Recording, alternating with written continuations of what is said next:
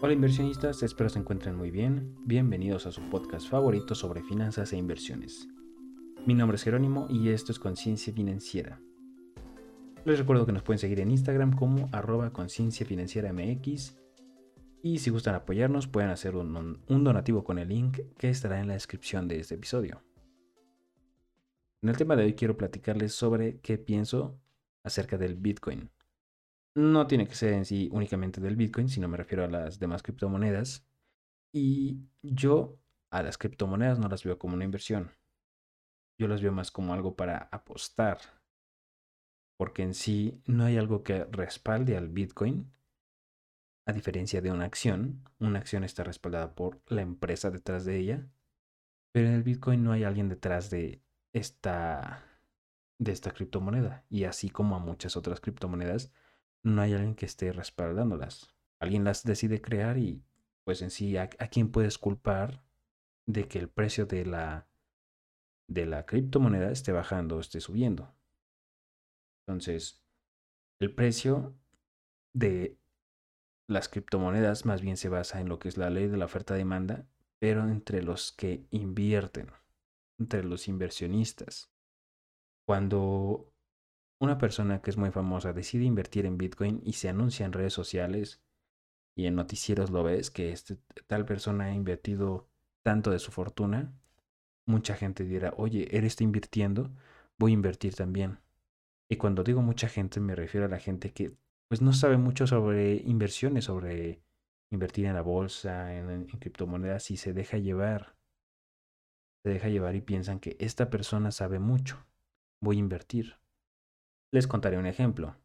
Hace unos, yo creo que hace un poco más de un año, estaba hablando con unos amigos y me decían que yo no les decía que sabía sobre finanzas e inversiones y les pregunté, ¿a poco ustedes invierten en Bitcoin? Les dije, y me dijeron, sí, nosotros invertimos en Bitcoin. Les pregunto, ok, ¿y en qué te basas para poder invertir? Me dijeron, uno me dijo y se me quedó grabada su respuesta. No, pues lo veo en Twitter. dije, no te entiendo. Y me dijo, si veo, es que sigo a tales analistas y si ellos comentan que es bueno invertir, yo invierto. En mi cabeza estaba de, no me la podía creer.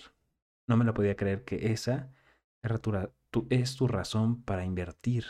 La verdad no sé cuánto haya invertido, pero pues sí les fue bien porque me refiero a que invirtieron cuando el Bitcoin antes de que valiera 65 mil, o sea, cuando estaba subiendo dos meses.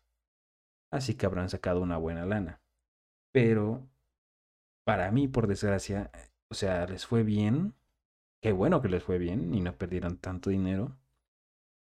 Pero se quedan con esa sensación o esa experiencia de que es fácil invertir y voy a seguir a este analista en Twitter. Y cuando él tuite que es hay que vender Bitcoin o comprar, yo lo hago. ¿Cuál es el error en eso? Una, no tener criterio propio para tener, tomar tus propias decisiones en cuándo invertir y cuándo no. Dos, tú cuando estás siguiendo a un analista o alguien que lo publique ya sea en sus redes sociales o lo ves en noticias, mucha gente lo está viendo. Mucha gente lo va a ver antes que tú. Entonces no vas a ser el primero en reaccionar a esa noticia. Y además, después de que lo dice, puedo usarlo como una ventaja para poder invertir y sacar más dinero. ¿A qué me refiero?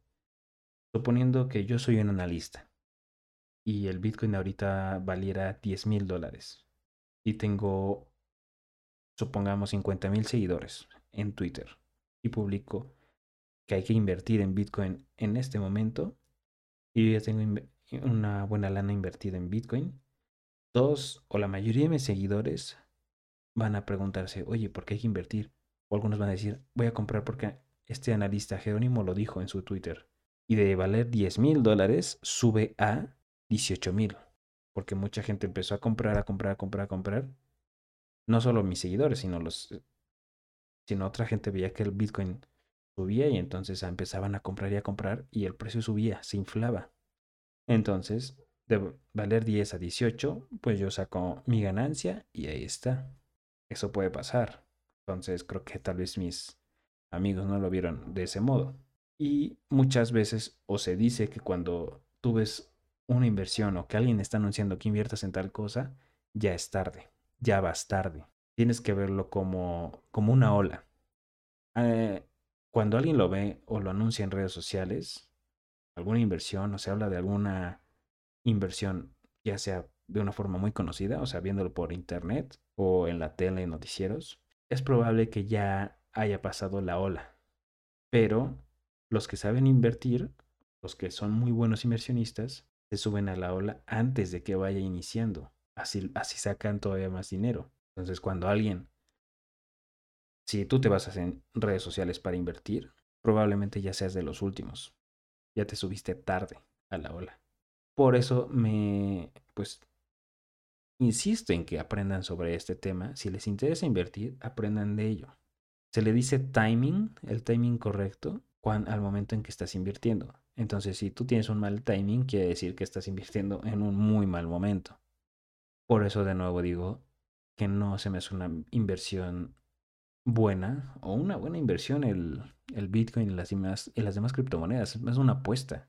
Porque si de repente el Bitcoin valiera menos al día siguiente por culpa de que alguien haya publicado un tweet, ¿qué tal si invertiste todo tu dinero en Bitcoin y por culpa de alguien que publicó un Twitter, en Twitter, ya ahora tu dinero vale menos. Imagínate. Y eso puede pasar. Estoy seguro que alguien le habrá pasado. Alguien de que nos escuchan le habrá pasado. Pero también no tiene que ser malo. También alguien que le haya ido bien con el Bitcoin va a decir, oye, la verdad el Bitcoin es el futuro.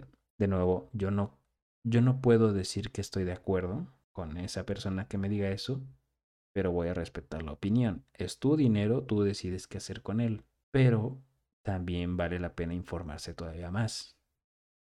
Así que de las demás criptomonedas, sí es, no en sí no solo del Bitcoin, pero diría que son muy parecidas. Muy parecidas, la verdad. Y ahora ya existen, podría decir que miles de criptomonedas, ya hay, hay muchísimas.